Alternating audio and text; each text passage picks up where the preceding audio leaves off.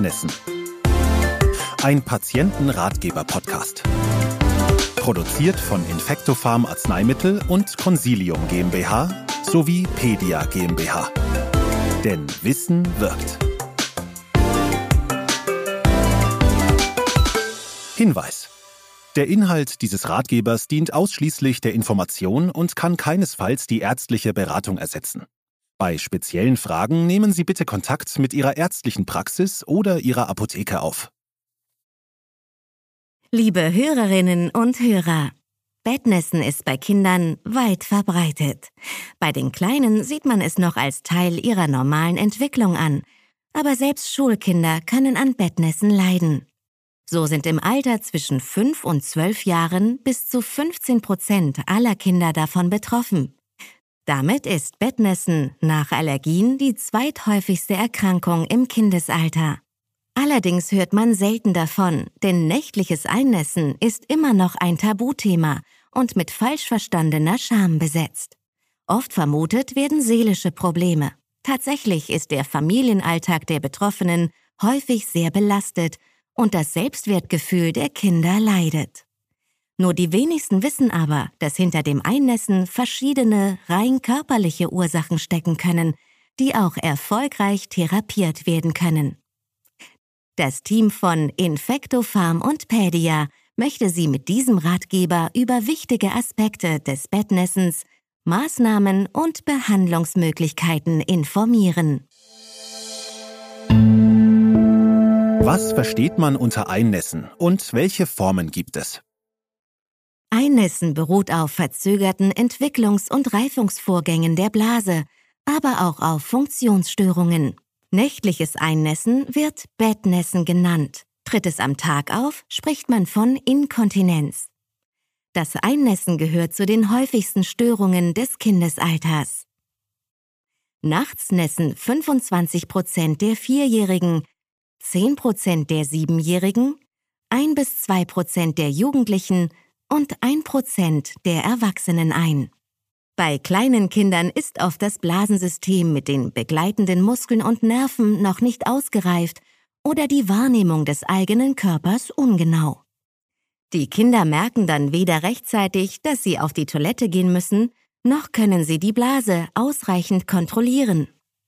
Diese körperlichen Entwicklungsprozesse verlaufen bei jedem Kind in seinem eigenen Tempo, Einige Kinder sind hier wie beim Sprechen oder Laufen lernen einfach etwas langsamer. Man braucht für sie in erster Linie Verständnis und Geduld. Erst ab dem fünften Lebensjahr wird Einnässen bei Kindern medizinisch auffällig. Wenn ein Kind ab diesem Alter noch an mindestens zwei Nächten pro Monat für eine Dauer von mindestens drei Monaten im Schlaf einnässt, spricht man von nächtlichem Einnässen, im Fachjargon Enuresis nocturna genannt. Manchmal gibt es längere trockene Phasen von einem halben bis zu einem Jahr. Wenn dann das Bettnässen wieder einsetzt, sind häufig seelische Ursachen stark daran beteiligt. So können ein Umzug, die Geburt eines Geschwisterchens oder Familienkonflikte die Kinder belasten.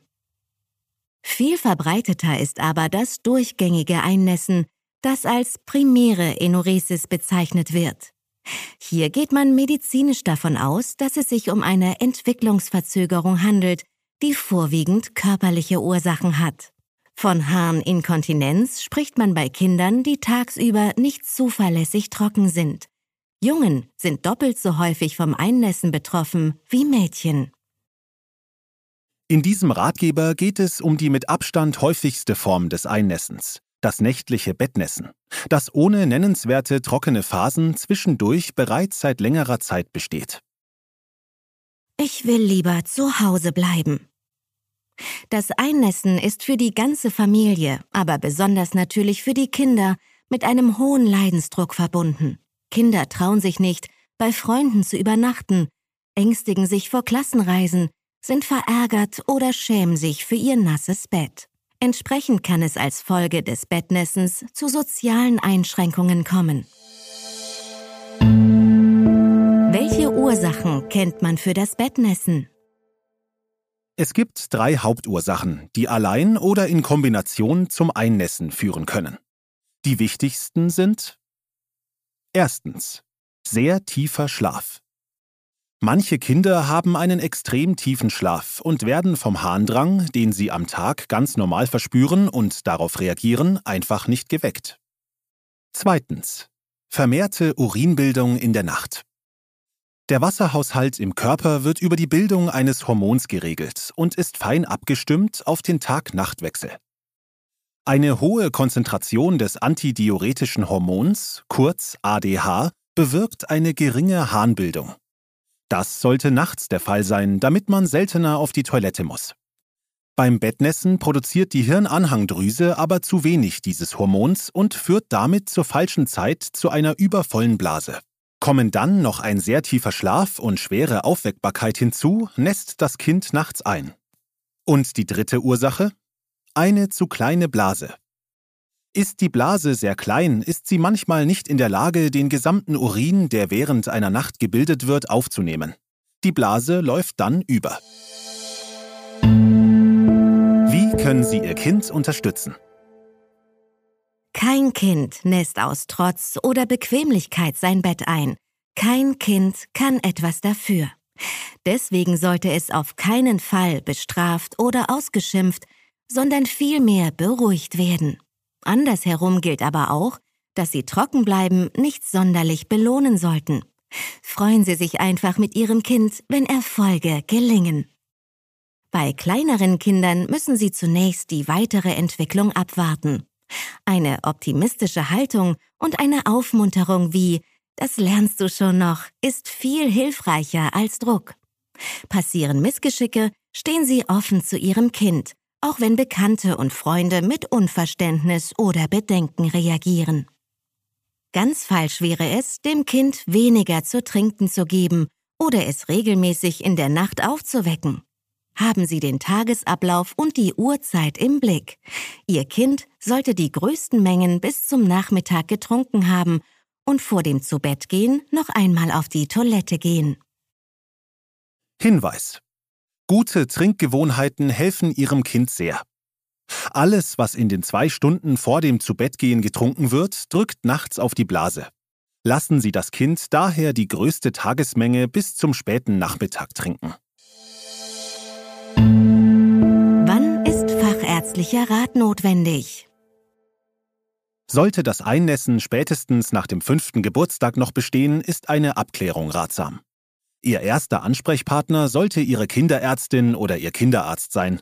Sie werden zunächst abklären, ob Sonderfälle wie Einnässen am Tag, Harnwegsinfektionen, Blasenstörung mit Pressen oder häufiger Harndrang mit unterbrochenem Harnfluss vorliegen. Bei folgenden Symptomen gehen Sie bitte sofort zu Ihrer fachärztlichen Praxis. Druckschmerz über der Blase. Blut im Urin. Brennen beim Wasserlassen. Schwacher Harnstrahl. Häufigeres Wasserlassen als sonst. Schmerzen in der Nierenregion. Unklare Leibschmerzen. Es werden dort verschiedene Untersuchungen durchgeführt, wobei üblicherweise eine kinderärztliche körperliche Untersuchung, ein Ultraschall und eine Urinuntersuchung genügen. Bewährt haben sich zur weiteren Abklärung Fragebögen und Protokolle, bei denen über einen ganzen Tag hinweg Trink- und Urinmengen mit den jeweiligen Zeiten vermerkt werden. Wie wird nächtliches Einnässen behandelt? Abhängig von der Motivation und dem Leidensdruck gibt es drei Behandlungsoptionen. Das Blasentraining, auch Urotherapie genannt, die Alarmtherapie sowie eine medikamentöse Therapie. Das Blasentraining ist in Deutschland noch nicht sehr verbreitet und macht auch erst dann Sinn, wenn das Kind ausreichend Informationen und Anweisungen verstehen kann, also etwa mit der Schulreife. Ziele sind, die Blasenfunktion zu normalisieren und die Körperwahrnehmung zu schulen. Es wird unter anderem erklärt, wie die Harnblase funktioniert, wie eine ausgewogene Ernährung mit optimalem Trinkverhalten aussieht und in welchen Abständen die Toilette besucht werden sollte. Das Kind trainiert, ähnlich dem Beckenbodentraining bei Frauen, das Wasserlassen gezielt zu stoppen. Die Behandlungsdauer ist individuell und reicht von circa drei bis sechs Monaten. Für diese Form der Therapie sind Zeit, Geduld und etwas Motivation erforderlich. Die Alarmtherapie besteht aus Wegsystemen in Form einer Matratze oder eines Höschens, die durch einen Sensor auf Feuchtigkeit reagieren und ein akustisches oder vibrierendes Signal geben. Deswegen werden sie auch Klingelmatte bzw. Klingelhose genannt. Dadurch soll das Kind bei Einnässen geweckt werden, mit dem Ziel, den Harndrang wahrzunehmen und wach zu werden. In der Anfangsphase kann es sein, dass das Kind das Alarmsignal verschläft und von den Eltern geweckt werden muss. Die Alarmtherapie muss erfahrungsgemäß für etwa 12 bis 16 Wochen durchgeführt werden. Bei der medikamentösen Behandlung wird Desmopressin gegeben, ein Arzneimittel, das dem körpereigenen antidiuretischen Hormon, kurz ADH, sehr ähnelt und die Urinbildung nachts verringert. Der bei vielen bettnässenden Kindern vorhandene Hormonmangel wird so ausgeglichen und normalisiert. Das Medikament wird abends eine Stunde vor dem Schlafen und vor dem letzten Toilettenbesuch eingenommen. Die Wirkung hält etwa acht Stunden an. Dieses Medikament wird unter Umständen über mehrere Wochen eingenommen, bis das Kind trocken ist. Anschließend wird die Häufigkeit der Einnahme verringert, bis das Medikament schließlich ganz abgesetzt wird. Ihre Ärztin oder Ihr Arzt erklärt Ihnen, wie lange Sie das Medikament in welcher Häufigkeit einnehmen sollen. Bei ausbleibendem Erfolg kann es notwendig sein, von einer auf die andere Therapie zu wechseln oder sogar die Alarmtherapie mit der medikamentösen Behandlung zu kombinieren. Fazit. Wissen auf den Punkt gebracht. Bettnässen ist leider immer noch ein Tabuthema. Es ist bei vielen Kindern aber Teil der normalen Entwicklung, auch über das Kindergartenalter hinaus. Manchmal gibt es Zusammenhänge mit der Entwicklung der Eltern.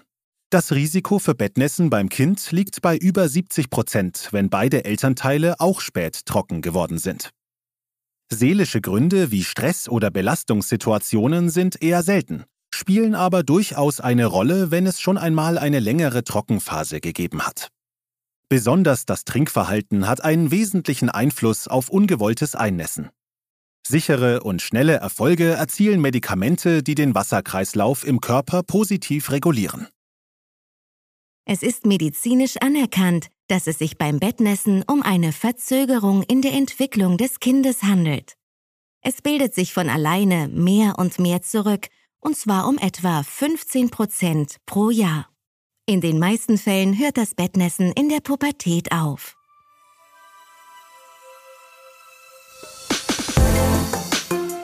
Wir hoffen, dass wir Ihnen mit diesem Ratgeber hilfreiche Tipps geben konnten, welche Behandlungsmöglichkeiten es bei einer Enoresis nocturna gibt. Falls Sie weitere Fragen haben, nehmen Sie Kontakt zu Ihrer ärztlichen Praxis oder Apotheke auf. Kennen Sie unsere weiteren Ratgeber?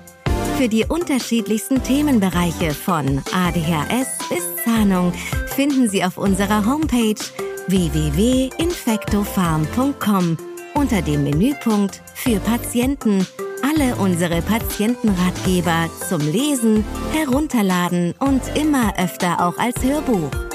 Sie enthalten viele praktische Tipps für den täglichen Umgang mit häufigen Beschwerden. Alle Ratgeber sind von erfahrenen Ärzten und Ärztinnen überprüft und ausgewählte Ratgeber liegen ebenfalls übersetzt auf beispielsweise Englisch, Türkisch, Arabisch oder Persisch vor. Wir helfen gerne. Ihr Team von Infectofarm und Pedia.